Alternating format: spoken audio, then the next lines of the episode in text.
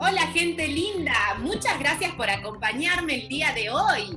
Hoy nos vamos a conectar en un nuevo episodio del podcast Calidad para la Vida misma.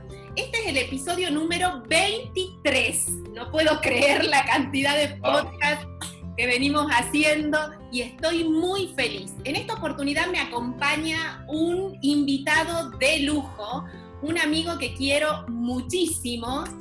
Se me vino a la cabeza eh, este último tiempo porque más allá de todo el cariño que le tengo, en mi último post del blog había escrito un poco sobre el tema del manejo de materiales y la calidad que tenemos que tener eh, para manejar nuestros materiales en diferentes rubros. Y me parece que en el sector donde se mueve esta persona que es súper exitosa en el ambiente, que ahora lo voy a presentar como corresponde, la calidad habla por sí misma.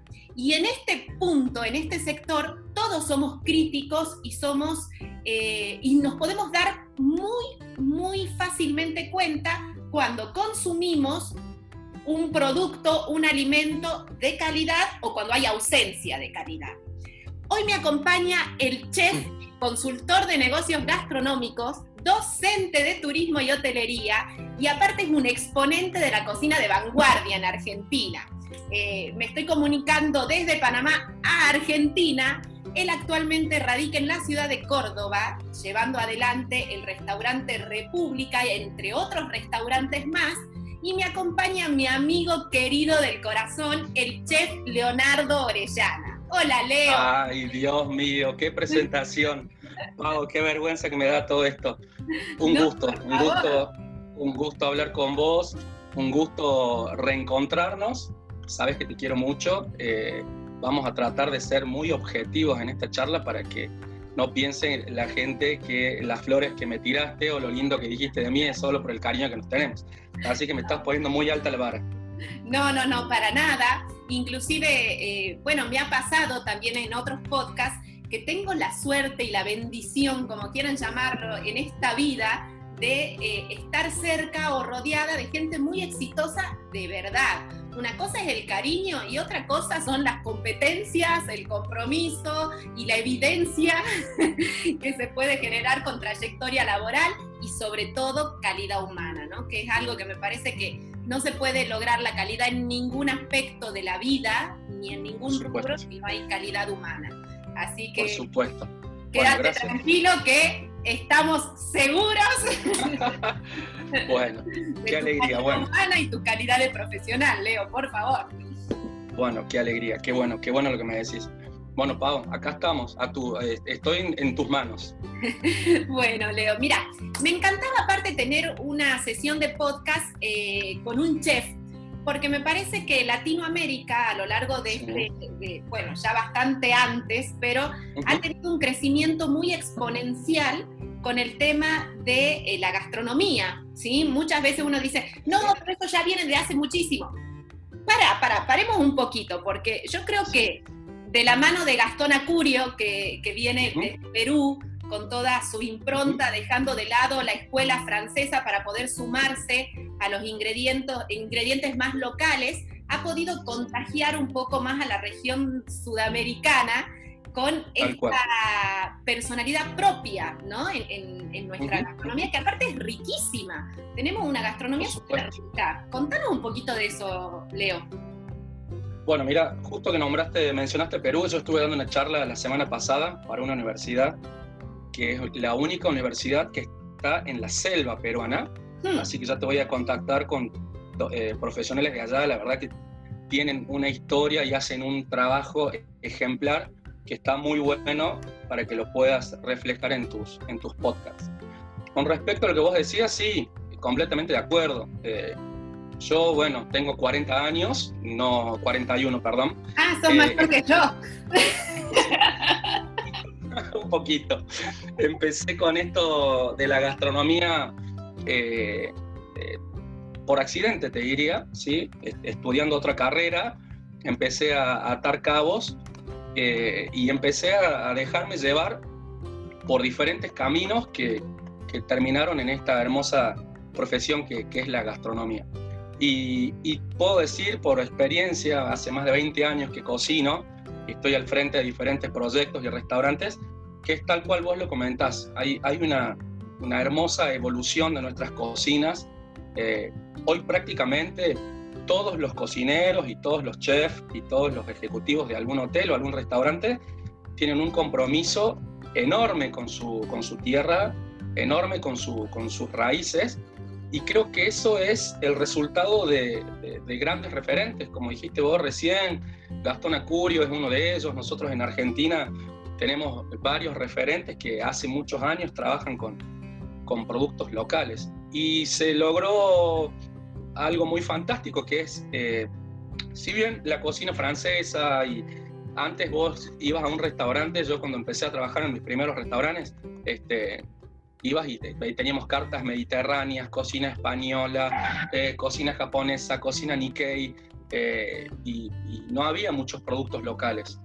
La evolución Hoy es mirar hacia adentro, ¿sí? empezar a, a, conocer nuestra tierra, a respetar nuestras, nuestras raíces y tranquilamente se pueden hacer, eh, utilizar técnicas eh, francesas, europeas, técnicas de otros países de alta cocina, pero este, reemplazando productos de, su cocina por la cocina local, que es lo que nosotros hoy estamos haciendo en, en varios de los restaurantes de Argentina. ¿sí? Sí, sí, y de hecho este, en República, en, el restaurante que me gustaría que comentes un poquito, eh, usan muchas técnicas de cocina molecular también, ¿no? Ahí me parece que Ferrada Adrián estaría muy orgulloso, aparte de ver eh, ingredientes eh, muy locales, pero con técnicas y fusiones que, como vos bien mencionabas recién, vienen desde otros lugares. Bien, creo que, que en este caso la palabra fusión es la más correcta eh, fusionar técnicas de alta cocina con productos locales. Eh, el concepto para el, bajo el cual se maneja nuestro restaurante se llama Kilómetro Cero. Eh, kilómetro Cero habla de cocinar con lo que tenemos a mano y con lo que más tenemos a nuestro alcance.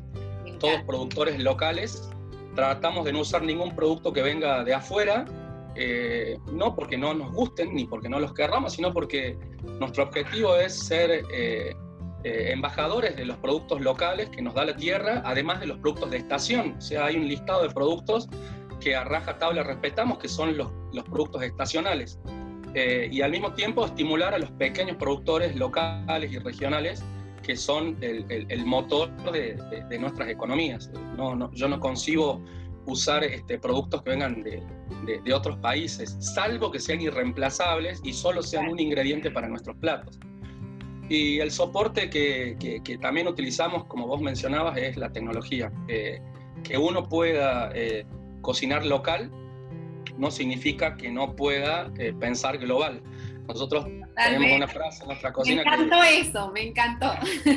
Pensamos local pensamos, eh, eh, comemos local y pensamos global, o sea, tenemos la, mirada puesta en las cocinas del mundo, eh, aunque hagamos un pequeño, nos acercamos de manera muy, muy, pequeña, muy humilde, pero, pero tratamos, tratamos de estar a la altura, tratamos estar a la altura. Y, otro concepto que también utilizamos mucho es productos poco desnaturalizados usar eh, tecnología en la cocina, como por ejemplo un horno con vector o un runner, que es una máquina que cocina por precisión, o cocinar por sous vide, que es cuando uno cocina al vacío utilizando bolsas por circulación de agua. Eh, parece todo difícil, pero es tan simple, pero que son máquinas que nos ayudan a no desnaturalizar eh, nuestros, nuestros alimentos. hoy tenemos productos que son tan buenos porque son de productores tan pequeños que sería un asesinato este, ultraprocesarlos. Entonces tratamos de, de, solo combinarlos y de usar la tecnología para que eso sea, eh, el resultado sea fantástico. Y aparte ni hablar del valor nutricional, o sea, teniendo en cuenta estos factores que vos estás mencionando, estamos respetando el valor nutricional de los productos, que no es poco, ¿eh? Creo que, creo que, que eso es clave. Eh, hace un tiempo, eh, digo tiempo, probablemente 10 años atrás, dependiendo uh, las capitales donde estén los restaurantes, el, objetivo siempre fue comer, solo comer. Y, comer bajo, bajo, sin importar el costo, digo el costo eh, a la hora de, uno estar comiendo productos que por ahí ni sabían cómo le caían en su cuerpo. Hoy eh, el producto está por encima de todo. Eh, entonces, si tenemos buenos productos, podemos tener una cocina que sea súper súper saludable. Y, y, el que nos va a marcar el tiempo de todo esto va a ser eh, la tierra. La tierra, eh, la tierra es la que nos dice cuáles son los productos de estación. Se supone que si son de estación van a tener un costo mucho más accesible para todos y al mismo tiempo van a estar con los nutrientes al 100%, que es lo que más eh, queremos en nuestras cocinas. Me encanta, me encanta. Y mira, yo justo había estado viendo una entrevista que vos habías dado y lo voy a decir textual porque tiene que ver mucho con esto, ¿no? Integrar texturas, aromas, sabores, expectativas y experiencias porque están convencidos de que el disfrute de lo que comemos inicia cuando nacen los ingredientes. Y a mí me encantó eso porque por eso yo decía, tengo que hablar con Leo porque había escrito este blog de este, el manejo de materiales y está tan ligado porque si hay un rubro, una especialidad que tiene que manejar sus materiales de manera consciente y que lo hace, las personas responsables con la salud y con la vida humana, porque parece una tontería y dirán, qué alarmista está Paola. Pero recién hablábamos de nutrientes que tienen que ver con la salud. Las cuestiones de bromatología tienen que ver con la vida humana. O sea, estamos, el comensal es una persona que puede no salir de lugares si no se tienen en cuenta todas estas cuestiones. Entonces, nosotros tratamos, Pau, ahí, que dijiste, perdón, lo que hablaste recién, que dijiste calidad, que me parece como la pata, una de las patas importantes en nuestras cocinas. Eh, si, tenemos un buen producto, si a ese producto además le, podemos eh, generar una identidad, porque nuestra carta o una carta o un proyecto o un, eh, un restaurante o un, supongamos que no le llamemos restaurante, llamémosle un, un, proyecto X, tiene que tener un hilo conductor, tiene que estar bajo, bajo una identidad. Esa identidad este, solo va a llegar a buen puerto si cada paso, si cada proceso está técnicamente bien pensado. Eh, nosotros tenemos procesos desarrollados en cada una de nuestras áreas muy bien divididos en lo que es servicio, en lo que es cocina. Eh, a eso le sumamos muchísimo la parte de comunicación y marketing, que creo que es una herramienta clave para cualquier empresa.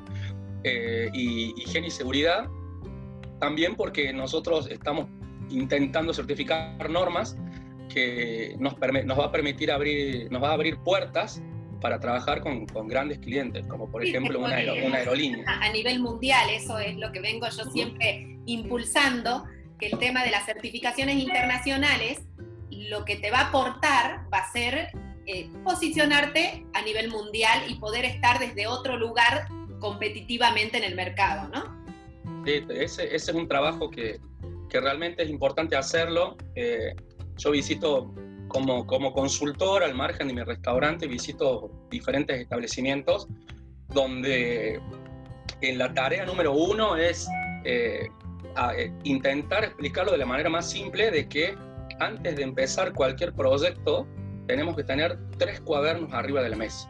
En un cuaderno vamos a escribir y vamos a pensar todo lo que tiene que ver con el producto que querramos hacer. En otro cuaderno vamos a escribir todo lo referido a la marca. Cuál es el posicionamiento que le queremos dar, a qué perfil vamos a apuntar, eh, cómo vamos con esa marca a pensar en una proyección. Y el tercer cuaderno, no menos importante, es el económico financiero. Entonces, si nosotros... Bastante importante, te diré, ¿no? si nosotros todos los días de nuestra vida escribimos una hoja de cada cuaderno, vamos a generar un equilibrio en nuestra estructura y vamos a tener procesos muy bien eh, equilibrados. El problema con el que me encuentro básicamente en cada estructura es que solamente abren un solo cuaderno. Muchos producto, producto, producto, producto, producto, producto. No sabemos si económicamente estamos bien. Tenemos una marca con una muy mala exposición o con una marca sin contenido. O al revés, tenemos una marca muy fuerte con muchísimas redes sociales, con muchísimo contenido, pero el producto está malo. Y ni hablar de la, de la parte económica. Entonces, si nosotros logramos equilibrar esos tres, eh, esos tres grandes ejes, eh, vamos a tener un proyecto exitoso o al menos eh, algo que perdure en el tiempo. Está buenísimo eso, porque encima que, que, recién veníamos hablando de todo esto de la calidad, si hay algo que brinda la calidad, como sea, certificada o no certificada, pero esto que tú dices de implementarlo con ejes, y, es que es, transversal a toda la, corporación o, el negocio. Tienes que tocar todas las aristas para llegar a tener un producto de calidad que en definitiva es lo que te va a acercar al éxito. o sea, no hay manera. Si no tenemos calidad, no, no hay chance de que nuestro producto, nuestro emprendimiento, nuestro restaurante, nuestro negocio tenga éxito. Entonces, Yo empecé hace un tiempo, Pau, cuando hablaste de éxito, hace un tiempo la palabra éxito para los gastronómicos era, era algo a lo cual le teníamos miedo, no, no, no se habla de éxito, ¿no? porque uno al éxito le tiene miedo, este, porque no, no es que tiene miedo, eh, tiene miedo de no llegar al éxito, esa, esa es la realidad. Entonces empezamos a plantearnos objetivos súper lejos, eh, objetivos muy, este, muy eh, te dirías, soñadores, que eso nos iba a permitir llegar a los objetivos a corto. Entonces pensábamos, bueno, a ver, yo quiero ser, no quiero ser el mejor restaurante de Córdoba, quiero ser el mejor restaurante de la Argentina. Entonces, solo si quiero ser el mejor restaurante de la Argentina, es probable que llegue a ser el mejor de Córdoba. Este, si yo quiero ser el mejor restaurante de Córdoba, creo que el esfuerzo que voy a hacer no va, no va a bastar ni siquiera para ser el mejor restaurante de mi barrio. Entonces, eh, bajo, esos, bajo esas premisas, tratamos con los chicos de ser los mejores panaderos, los mejores pasteleros, los mejores cocineros. Eh, proyectamos todo el tiempo actividades, tenemos reuniones semanales, planificamos todo, eh, tenemos procesos que ya están establecidos. O sea, yo largo diciembre ya sabiendo cuántos eventos tenemos, qué convenios con bodegas vamos a hacer, cuántas degustaciones, qué pasantes van a venir, eh, qué intervenciones vamos a hacer afuera, porque también nos, interesa posicionarnos con otros colegas. Y, muchas veces, y después de todo eso medimos, termina el mes y medimos, che, ¿cómo nos fue? ¿Qué resultados obtuvimos técnicamente? Eh, en función de esos resultados, podemos, de los procesos que ya están establecidos, sostenerlos o cambiarlos. Este, es la mejora continua, es la rueda de la mejora continua. Pero eso solamente, Leo, lo pueden lograr porque son, primero, profesionales comprometidos, como hablaban recién, para poder llegar a ser los mejores de Argentina, que ya Argentina les queda chico, les voy avisando. Eh, hay, que ser, mucho, falta hay que ser eh, el mejor pastelero, el mejor eh, panadero. Entonces, para hacer eso tengo que esforzarme, tengo que estudiar, tengo que tener competencias. Un ratito antes de que grabábamos, eh, de que empecemos a grabar, hablábamos un poco esto del compromiso con las competencias y aquellas que ya tenemos adquiridas, ¿no? Pero por otro lado, que me queda muy latente, porque decir, yo empecé a estudiar otra cosa que nada que ver. Sí, pero empezaste a, estudiar eh, una carrera que tiene que ver con la información. Y vos en tu restaurante tenés mucho de eso, aunque parezca que haya quedado en el, en el tiempo. Y te voy a decir por qué. Porque todos estos datos que vos mencionás lo plasmas en tangibles y es información que luego, como la tenés tangible, la podés medir. Que eso es lo, lo que ¿Vos sabés que de mencionar. Si no, no tendría está bueno, está bueno que Está bueno que lo puedas ver porque eh, estoy esforzándome mucho para eso. Eh, creo que hoy todo se puede medir, ¿no? Y eso es algo que... Todo lo que está en algún lado, Leo, lo que está en el aire, lo que está, eso no lo podés medir de ninguna manera. No, ni hablar, ni hablar. Entonces, nosotros tratamos de tener reportes de, de, todo tipo. Y cuando empiezo yo a desarrollar mi carrera como, como gastronómico, eh, una de las, de las aristas más fuertes que tuve fue justamente poder articular las dos carreras. Eh, yo vine a Córdoba a estudiar comunicaciones sociales eh, me dio muchísimas herramientas, sé de, de, alguna forma cómo desarrollar un proyecto, cómo encarar este, una tesis. Eh, eh, me, me, parecía bastante piola esto de articular diferentes, diferentes este, ámbitos. Y empecé con la sociología, aunque no parezca. La sociología me encantó en mi carrera y, y, estudiar sobre, sobre la historia de, de, de nuestras, de nuestros orígenes me encantó y ahí empecé a investigar sobre gastronomía, me metí en un grupo de gastronómicos, empecé a relevar productos. Eh, hace siete, no, más, diez años, tocamos la puerta del ministro de Turismo de la provincia, cinco amigos chefs que nos, que nos, nos motivaba lo, lo, mismo, y pedimos prestado una camioneta porque necesitábamos relevar productores. Eh, había productos que no conseguíamos en Córdoba, que venían de afuera, mm. pero entendíamos que por las regiones geográficas de Córdoba también estaban esos productos, pero no tenían un buen canal comercial.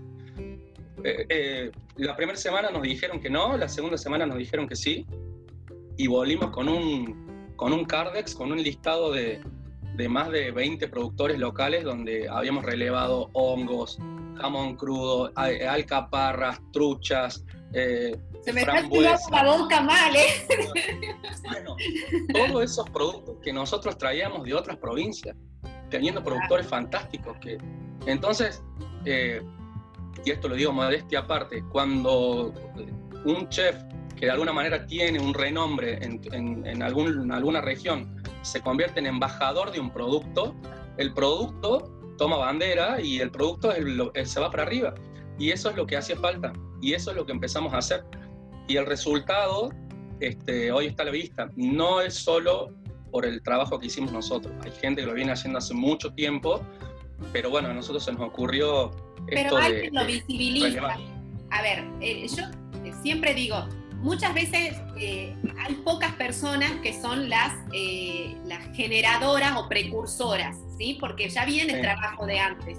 Sin embargo, eh, el aunar esfuerzos, el que venga, el que continúe otra persona con la gestión y que tenga otras fortalezas que pueda hacer que eso se visibilice, no es que se pierde lo que otra persona hizo, pero hubo un clic y a veces estos clics son profesionales nuevos, como vos dijiste, eh, eh, chefs motivados, ¿sí? Desde otro lugar, porque muchas veces impulsar un producto que viene desde antes el trabajo se desmotiva en el camino, pero viene gente joven, nueva, con ganas y vuelve a motivar ese impulso. La motivación, que lo mencionaste recién, creo que también es clave para poder hacer las cosas. Totalmente.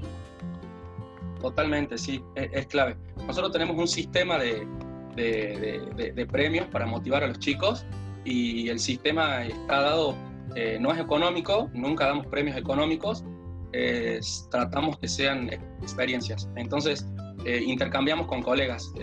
Eh, tengo amigos que tienen otros restaurantes, entonces cuando se cumplen objetivos, se van a comer mis cocineros al otro restaurante y del otro vienen y por ahí van a Mendoza a hacer una degustación de vino o, pueden ir a Salta a conocer una bodega y se van formando y esa, y esa eh, digamos, este circuito de, premios y motivaciones nos ha dado resultados altísimos.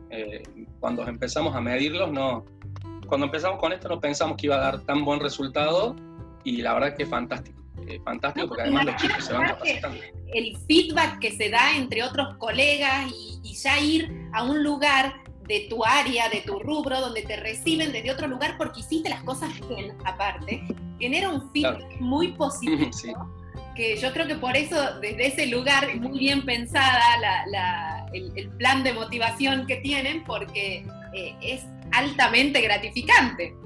Vos sabés que tiene que ver también con el cambio, hay un cambio radical en la, en la personalidad del, del, cocinero, del chef. Eh, a mí, por ejemplo, bueno, me gusta ser cocinero, no me gusta ser chef, por más que puedo decir que lo soy, es un título que te lo pone la gente.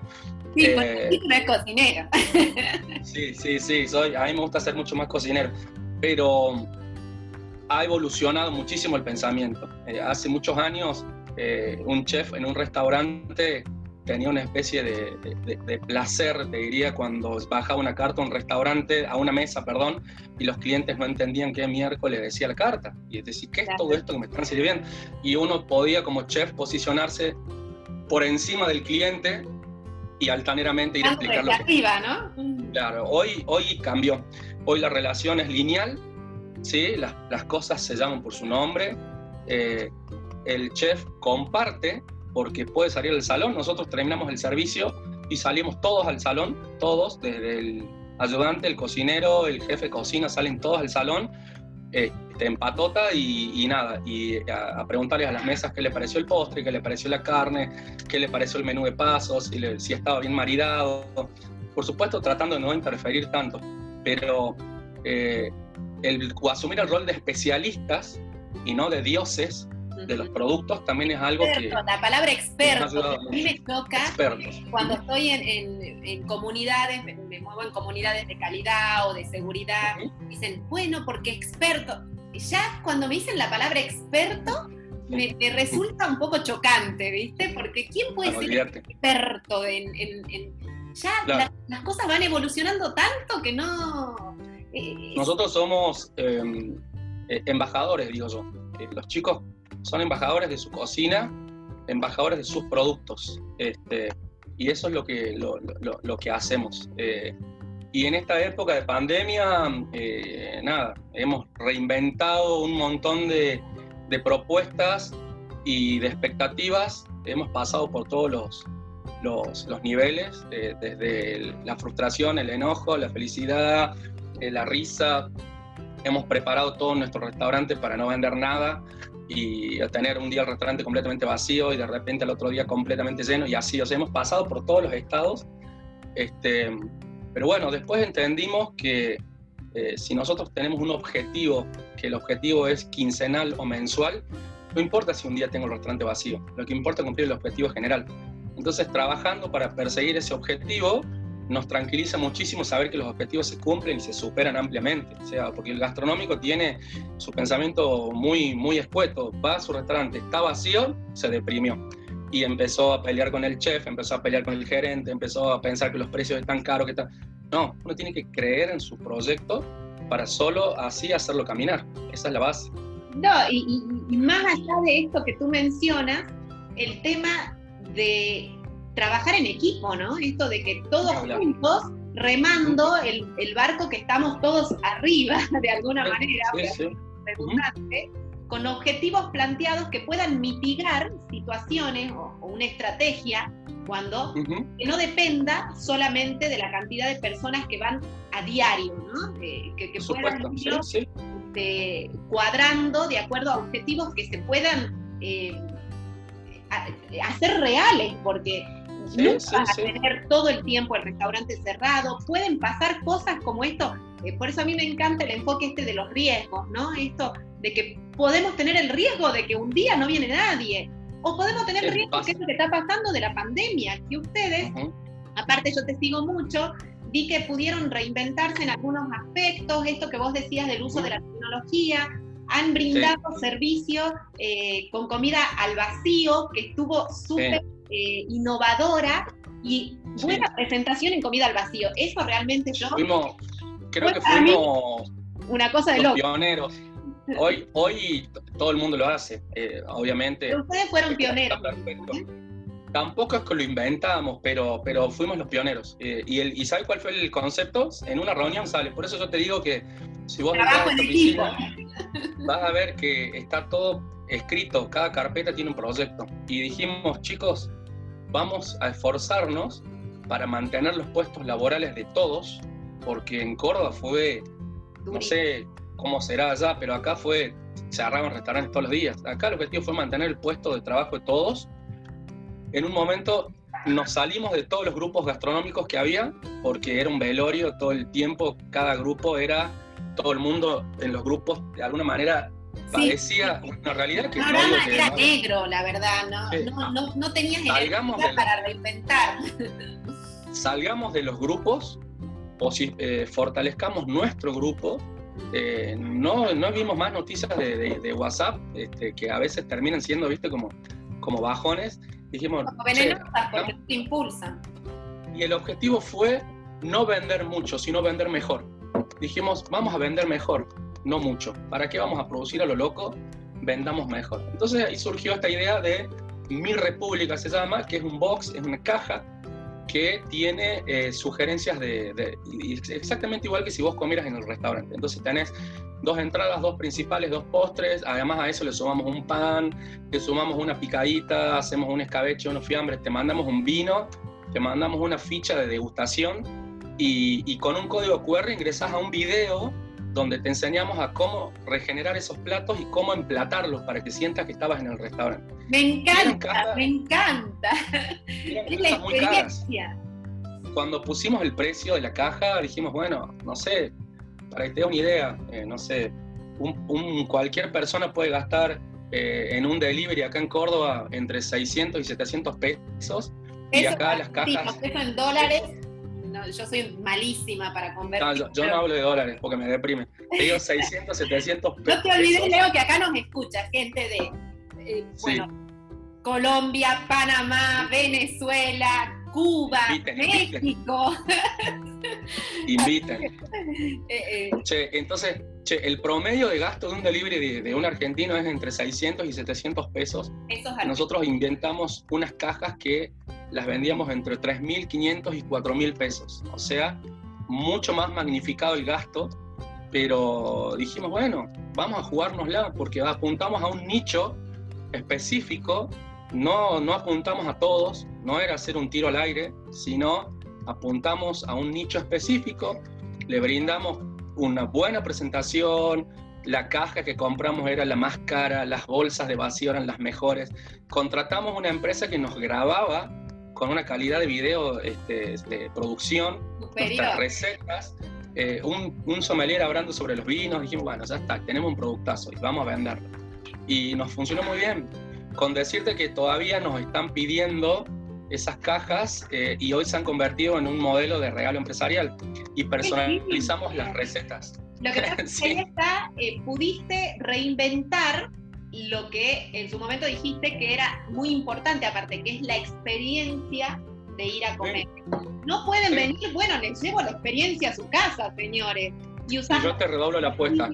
Usás la imagen, porque la imagen también creo que eh, ha habido una evolución también en la gastronomía con respecto a la imagen no solo de los platos, sino de todo el contexto de una comida. Sí, por supuesto. Y como decir, las cajas, la fotografía. Eh, el otro día estaba viendo una charla de, un conferencista lozano de México que decía, no hay gente fea, hay gente mal iluminada. Y yo digo, Apolo, ¿no? Un poco a, a eso, a que no hay producto feo, hay malas cajas, mal empaque.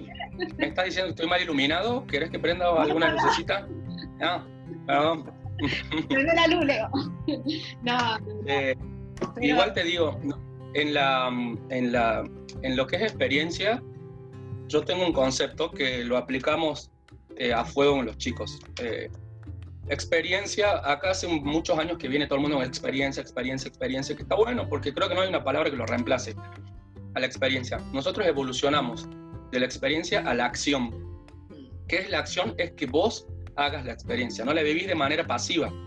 No estás sentado en una mesa viviendo una experiencia. Vos sos la responsable de desarrollar el plato, emplatarlo, leer la ficha técnica, bajar el video, poner la mesa. Entonces, nosotros evolucionamos de la experiencia a la acción y todo el tiempo buscamos acción, acción, acción y, y eso ha pegado muy bien. Hoy estamos haciendo cajas para empresas que nos piden que les digamos que hagamos una receta y que digamos, esta receta es exclusiva de la empresa tal, tal, tal. Y esta receta es para vos y cocinamos. Este, y hemos empezado a cambiar el escenario. Antes cocinaba en mi cocina, que, gracias a Dios tengo una cocina hermosa, que me encanta, que, es divina y ahora cocinamos al aire libre y nos vamos al lado del río y nos vamos arriba en la montaña y nos vamos, o sea, ya tenemos otro tipo de producción, aparecieron sponsors. Pero eso está buenísimo, mira, eh, y, se me vino mucho a la cabeza porque uno también tiene los referentes con los que crece y, y vos sabés que yo estoy muy ligada desde el corazón con la gastronomía. Y, sí, sos una buena, sos una gran cocinera, sos una gran cocinera. Y creo que, que eso que mencionás es un trabajo que también venía haciendo nuestro querido eh, Malman, ¿no? En aquella época de decir, volvamos a la tierra, lo que mencionamos al principio de esta charla, podemos cocinar si usamos productos de calidad en cualquier lado, lo que vos acabas de decir de cocinar al lado del río, que aparte, para el cocinero, es totalmente gratificante porque estás en contacto con la naturaleza, la energía que eso te brinda, con los productos divinos, haciendo una una acción que tiene que ver con tu profesión que viene desde el amor, porque si hay una profesión que está ligada al amor, creo que es la gastronomía. Corregime si. Ni hablar. Pero siempre, siempre, siempre decimos lo mismo. Eh, un artista plástico o un, poeta o capaz que un compositor puede escribir eh, la mejor canción o pintar su mejor obra en un estado de depresión, eh, que lo va a marcar de por vida y probablemente sea algo que perdura en el tiempo. Acá en una cocina, si vos estás deprimido, las cosas no te salen bien. Si vos no estás feliz y no estás contento, las cosas no salen bien porque... Te corta la crema, Marta. Claro, no, olvídate, las cosas no salen bien. Acá hay que elaborar, eh, lo primero que tenemos que hacer es pasarlo bien. Este, lo segundo que tenemos que hacer es creer lo que hacemos, porque muchas veces los chicos no creen lo, lo que pueden llegar a ser. Y si no, mírame a mí, que yo vine desde Salta, que no conocía eh, a nadie en Córdoba, tenía mis hermanos acá, pero bueno, eh, profesionalmente te digo, y, y, nada, y hoy tengo la suerte, soy un bendecido de, de estar en uno de los mejores restaurantes de Córdoba y además me ha tocado representar a Córdoba en ferias internacionales de turismo, una cosa rarísima. No, no es este rarísimo, Leo, realmente te lo mereces. Hay un camino recorrido. Yo, como, como dije al principio, tengo la suerte de, de, conocerte desde mucho antes, desde antes que sepas hacer arroz, te voy a decir. Sí, hoy fue, sí. y hoy eh, creo que todo ese camino recorrido es visible y da frutos. ¿sí? No, yo creo que, eh, puedo decir, es loquísimo lo que me pasó, no, pero hoy ya sos un referente de la cocina en nuestro país, en la región de Córdoba fundamentalmente, porque ahí estás eh, residiendo con tu familia. Pero eh, esto de la tecnología, de la conectividad, nos acerca a todos los lados del mundo y tus recetas, tu compartir también, que creo que la gastronomía también tiene esa energía desde un tiempo ahora, ¿no? Compartir recetas, generar recetas nuevas, como acabas de decir, exclusivas o con personalidad de otro, pero vos decís, ¿cuál es la personalidad del otro? Y la receta lo hago yo. Eso también habla de humildad del cocinero, porque eh, antes te morían con la receta bajo el brazo, y entonces eso... Olvídate. La tumba, Acá el objetivo que, que, yo tengo como profesional en mi cocina es que mis cocineros eh, crezcan, eh, puedan progresar y eso va a pasar también si se pueden desprender de, mi estructura, pues yo les puedo enseñar algo, pero no les puedo enseñar todo, porque además yo no sé todo, yo aprendo todos los días cosas, todo el tiempo estoy aprendiendo. Entonces, eh, de hecho, desde República estamos todo el tiempo también en contacto con, con, restaurantes de otros lugares para que ellos puedan hacer sus capacitaciones afuera y que mis cocineros el día de mañana estén cocinando de jefes de cocinas de hoteles o estén cocinando en sus propios restaurantes en otros países del mundo es la satisfacción más grande y, encontrarme con, con, viajar y encontrarme con alguna receta que, que, por ahí hicimos juntos, me mandan fotos, eh, tengo un amigo que tiene un restaurante en Tulum que me manda fotos de, de los platos que hacemos juntos, es como la satisfacción más grande. Eh, compartir, enseñar y que es, es como dejar una, una, semillita, son como mis hijitos esos, esos platos y esos, y esos cocineros, son mis hijos, sí. Por supuesto, por supuesto, porque aparte hacia ahí va el mundo, ya está en ese camino el que, en el ganar, ganar, en el que compartimos, siempre igual, Leonardo Orellana, chef, hay uno. Vos vas a tener tu propia personalidad, pero el sol sale para todos. Y si uno puede impulsar, impulsar, es como vos decís, es, un, es una satisfacción tan grande que no tiene nombre, no, no se paga con nada, es fuertísimo eso.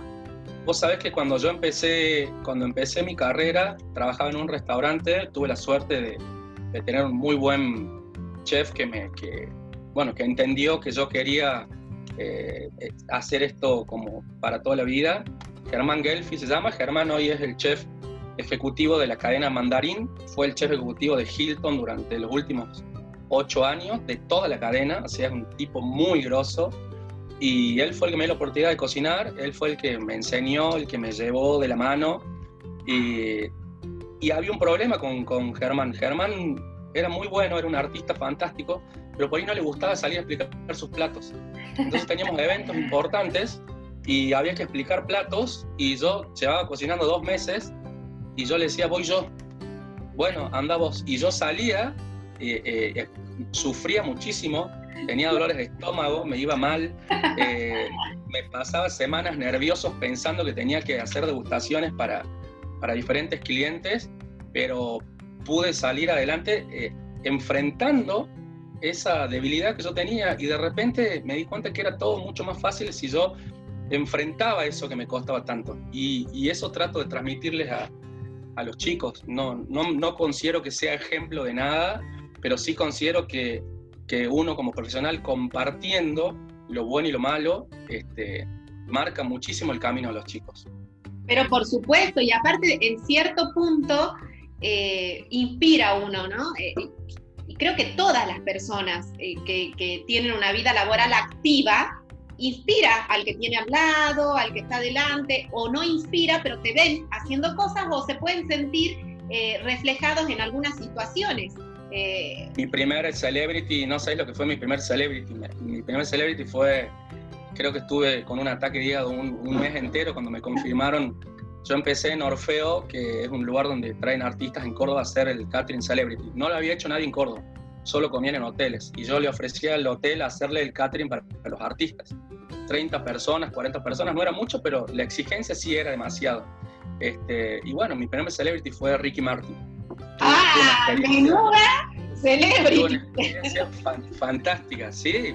Este, fue divino, aprendí a elaborar y ahí, y ahí todo, todo, todo, todo proceso, todo medido, todo calculado, hasta los, hasta los centímetros cúbicos de agua que tienen que tomar, porque si no, se hacen pies en un escenario, o sea, no puedes errar en nada durante meses preparando. Eh, Ricky Martin, Arjona, Alejandro Sanz, Metallica, Madonna. que no te olvides de mí. Yo voy de ayudante de cocina de plano, te digo. Me tocó, me tocó, me tocó me tocó Chayanne. No, este, ¿cómo no me llamas? me quiero matar.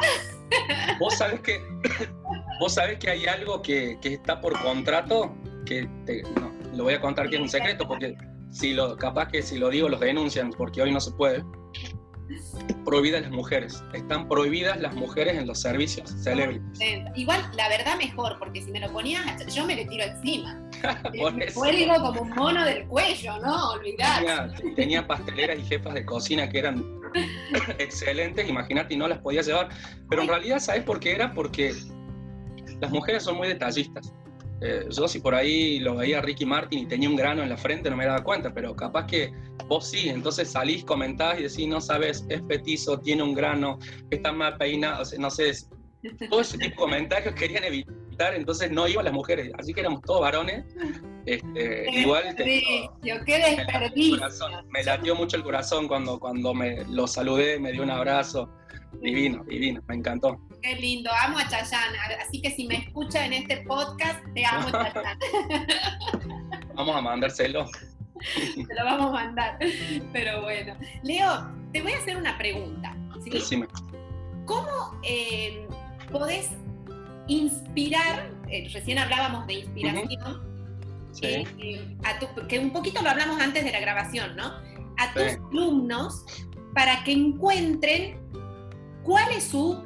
Em, porque, a ver, la gastronomía es muy amplia. Cuando empiezan estudiando, y, yo fui estudiante de gastronomía y, y, tenés que tener un golpe de, realidad, porque todos quieren ser... Eh, Narda Lepes, sí, y hablando de eso, tenemos una chef argentina que salió la mejor chef latinoamericana hace muy poquito, que es Narda. Narda divina una divina que tuviste la oportunidad de, compartir un poco con ella. Sí, cocinamos juntos, sí. Claro, entonces no quería dejar de, nombrarla ahora que, se me vino. Pero todos quieren eso, tienen la idea romántica de que la gastronomía es esto que, estamos contando, que vos llegaste a ese lugar, pero no es la celebrity ni que ni, ni vas a salir en el canal gourmet desde el principio. Hay un esfuerzo, hay un trabajo. ¿Cómo inspiras a tus alumnos para que encuentren su verdadero leitmotiv para trabajar en esto? A mí me pasa, me pasa en, dos ámbitos. Yo, soy docente de, de, gastronomía, hoy no tengo tantas horas, pero sí voy a tomar los finales de los chicos, o sea que los veo al principio, les doy una charla motivacional y después los veo cuando se reciben, que tomo su examen final. Eh, y sí soy docente eh, full time en una universidad sobre turismo y hotelería, doy una clase que se llama Alimentos y Bebidas que es el gerenciamiento hotelero, básicamente. Y, y siempre a los chicos les digo lo mismo, o sea, eh, yo hablo siempre de una búsqueda, que por ahí hablo de mi experiencia un poco, de, lo que a mí me pasó y trato de transmitirles sin, sin ser tan voltero lo, lo, lo, que en la vida uno tiene que hacer, que la vida es una búsqueda constante de, de, cuál es el lugar que uno quiere ocupar. Eh, al mismo tiempo también trato de, que ellos se vayan interiorizando en diferentes cosas, porque a veces la expectativa de la formación profesional este, es muy alta, pero, pero nosotros nos formamos adentro de, adentro de una universidad y afuera también, y en la calle, y en los amigos, y en lo que leemos, y en lo que comemos. Y los chicos creen que solo por ir a clases van a ser excelentes profesionales y eso es solamente el 10%. Entonces, todo el tiempo trato de, primero eh, hablamos de las competencias profesionales que debe tener alguien para, para desenvolverse en el ámbito. Eh, después trato de que ellos reconozcan cuáles son sus competencias, ser una persona que tenga, que tenga capacidad de ser líder, una persona que sea creativa, que sea proactiva, que tenga capacidad resolutiva, que, que pueda solucionar las cosas con diligencia, con prontitud. Entonces, tiramos un montón de palabras para ver si ellos reconocen y se sienten identificados con algunas de ellas. Y muchos eh, las reconocen rápidamente, otros no. Entonces, eh, hacemos una búsqueda permanente para que esas, esas competencias empiecen a incorporarlas.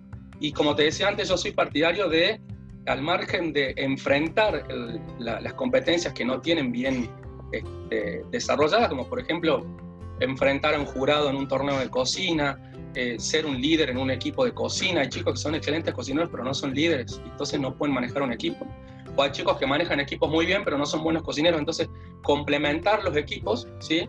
Y a mí me gusta explotar al máximo y, este, capitalizar las experiencias y las, y las competencias que los chicos ya tienen adquiridas. Este, te ponía el ejemplo recién, si habla inglés, que sea el mejor hablando inglés, no le demos clase de alemán. Che, vamos por este camino. Este, que sepa de qué se trata el alemán pero que sea el mejor hablando inglés. Y, formando equipos eso me ha dado muy, muy buenos resultados. Tengo la suerte de...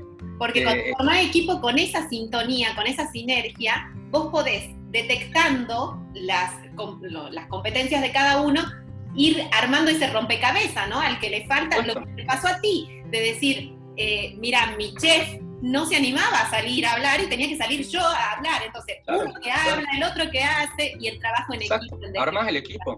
Eh, nosotros en, un restaurante que armamos hace un tiempo, que es un bodegón en Córdoba, que se llama La Sifonda, que es una marca que, desarrollé desde cero.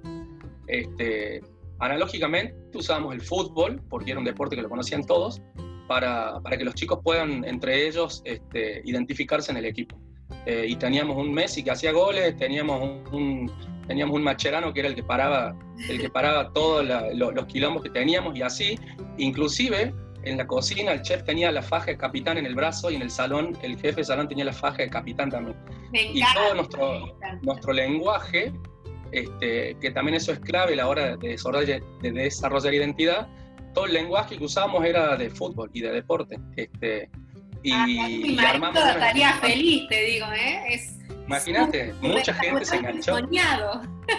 Claro, y los chicos se, se reenganchaban y bueno, y hacíamos pretemporada y algunos iban al banco y otros estaban titulares y otros no, este, y así. Este, armábamos estrategias, dividíamos el salón de igual forma, las mesas que estaban más lejos iban los, los, los jugadores más rápidos, las mesas más largas iban los jugadores que las mesas más grandes los jugadores ponían la capacidad de poner el pecho por el equipo y así con todo. Este, y entonces los chicos entendían que si había un torneo de cocina, este, había que mandarlo a Messi, este, que no era tan efectivo, no, era, no, resaltaba tanto al principio, pero que siempre daba el gol, el tipo era, viste, y nada, y, nadie podía creer cuando armamos un equipo. Eh, acá en Córdoba se hacen diferentes torneos y sale la semana de la milanesa, por decirte y hay casas que hacen milanesas hace muchos años. Estamos hablando de un bodegón, ¿no? Este y, participamos con la Sifonda, eh, llevábamos un, eh, dos meses abiertos. Y participamos con la Sifonda, armamos una historia sobre la, sobre la milanesa, lo mandamos a Messi a competir y generamos una buena historia y salimos primeros y ganamos un torneo y le quitamos el título a casas que venían ganando hace más de 10 años el torneo, nosotros con dos meses logramos ser la mejor milanesa de Córdoba. Eso fue... Qué bueno, aparte para esas casas que venían hace 10 años ganando, porque eso los desafía y a veces te quedas en el, ah, vengo, ya seguro gano. Mira, toma, sí, sí, sí, la y te sacó el puesto, así que ponete la Así que, así que bueno, como, como respuesta a lo que vos me comentabas esto, eh, conocer, el, conocer el ámbito en el que uno se va a desenvolver, conocer sus limitaciones, identificar cuáles son las competencias que hacen falta para desarrollarse en el ámbito, eh, explotar a fondo lo que uno tiene y bueno, esto del empowerment, empoderarse, empoderarse y empoderarse, empoderarse, que, que, es la base para seguir adelante. ¿sí?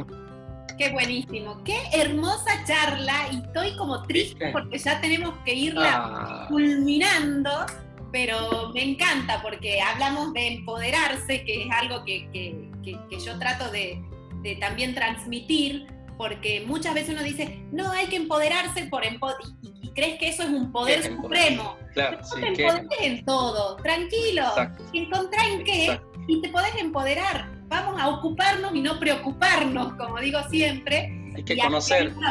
Eso, eso, hay que conocer. Acá los chicos cuando entran, cuando en mi primer día de clases de turismo, eh, que es una universidad privada muy prestigiosa, los chicos van a ser gerentes de hoteles. Este, yo soy muy simpático con ellos, pero la primera pregunta es, chicos, ¿cuántos hoteles cinco estrellas tenemos en Córdoba?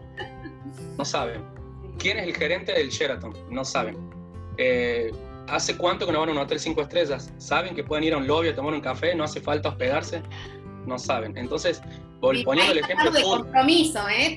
Hay una utopía. Por eso yo decía, ¿cómo Conocer. vos podés eh, transmitirle eso? Porque hay como una utopía de, ah, voy a ser chef y ya creen que cinco estrellas. Y hay un montón. Aparte, es bastante cruda la vida eh, tras el, en la cocina, con los fuegos, el calor. Hay un montón de situaciones que con amor uno las lleva adelante. Pero es importante lo que vos decís, conocer, ¿no? Conocer, investigar, y eso habla del compromiso hacia, hacia el comensal también. Y a mí me encanta tener esta charla con vos, que ya lamentablemente la vamos culminando, porque si hay algo que ustedes tienen en el trabajo y vos particularmente como cocinero, es el compromiso con el que está del otro lado comiendo tus platos. Y eso es muy gratificante porque cuidas la salud al cuidar el tema de los ingredientes, cuidas la experiencia, pero lo haces responsable de la experiencia que va a vivir y no es un dato menor, no es algo poco, porque al que has, el, a las cosas, en las cosas donde uno participa, las disfruta más. Entonces, que yo tenga responsabilidad de mi experiencia me da como una pimienta extra que me gusta, ¿no? Que es algo que... Ese es el ingrediente, exacto. Esa es la lectura, perfecto. Quiero agradecer todo esto que nos dejas hoy, que es un montón de enseñanzas. Gracias. Hemos hablado de mucho más que manejo de materiales, hemos hablado de productores, de energía, de calidad de persona, de trabajo en equipo. Así que, Leo, Estoy súper agradecida. A vos. Gracias. Feliz, mi corazón está tucu, tucu, tucu, tucu de alegría, de amor, de felicidad. Gracias por acordarte de mí. Me encantó cuando me escribiste.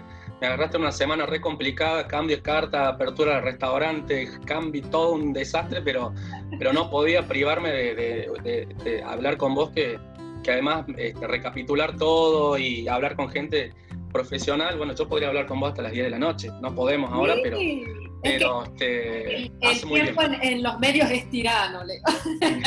hace muy bien. Bueno, gracias. Contanos a todos cómo la gente te encuentra, eh, cómo entra en las páginas de los restaurantes. Eh, quiero que dejes en toda esta ruta de cómo contactarte y, todo eso. Por favor. La manera más fácil de encontrarme a, todos es por Instagram, ¿sí? Como mi nombre, Leo Orellana Chef, creo que dice, o Leo Orellana. Este, soy muy activo en Instagram, me recibo muchas consultas, me mandan desde currículum hasta consultas, me mandan cartas de restaurantes para que las vea, me mandan costos para que los analice, me encanta. Este, en Facebook también me pueden buscar, Instagram estoy mucho más activo, el restaurante en el que estoy se llama República Restaurante, eh, o el otro restaurante con el que estoy también se llama Cruz, es una disco muy grande en Córdoba, tenemos un restaurante divino y hacemos eventos masivos. Este, y los otros dos proyectos no los puedo contar todavía, pero ya se van a enterar por, por, nuestro Instagram. Sí, estamos en la próxima apertura de dos restaurantes eh, muy bonitos. Buenísimo. Así que bueno, igualmente en la descripción de este podcast yo voy a anotar todos los enlaces para que puedan contactarse con Leonardo de manera súper fácil. También no dejen de pasar en mi página web www.paolarroco.com porque ahí también pueden directamente apretando una pestañita acceder a los podcasts, a los blogs y ahí eh, recurrir a toda esta información de esta gente súper exitosa y que nos deja un montón de aprendizaje nutritivo. Así que muchas gracias por acompañarnos. Nuevamente gracias, Leo, y hasta la próxima. Chau, chau. A todos, un beso, chao.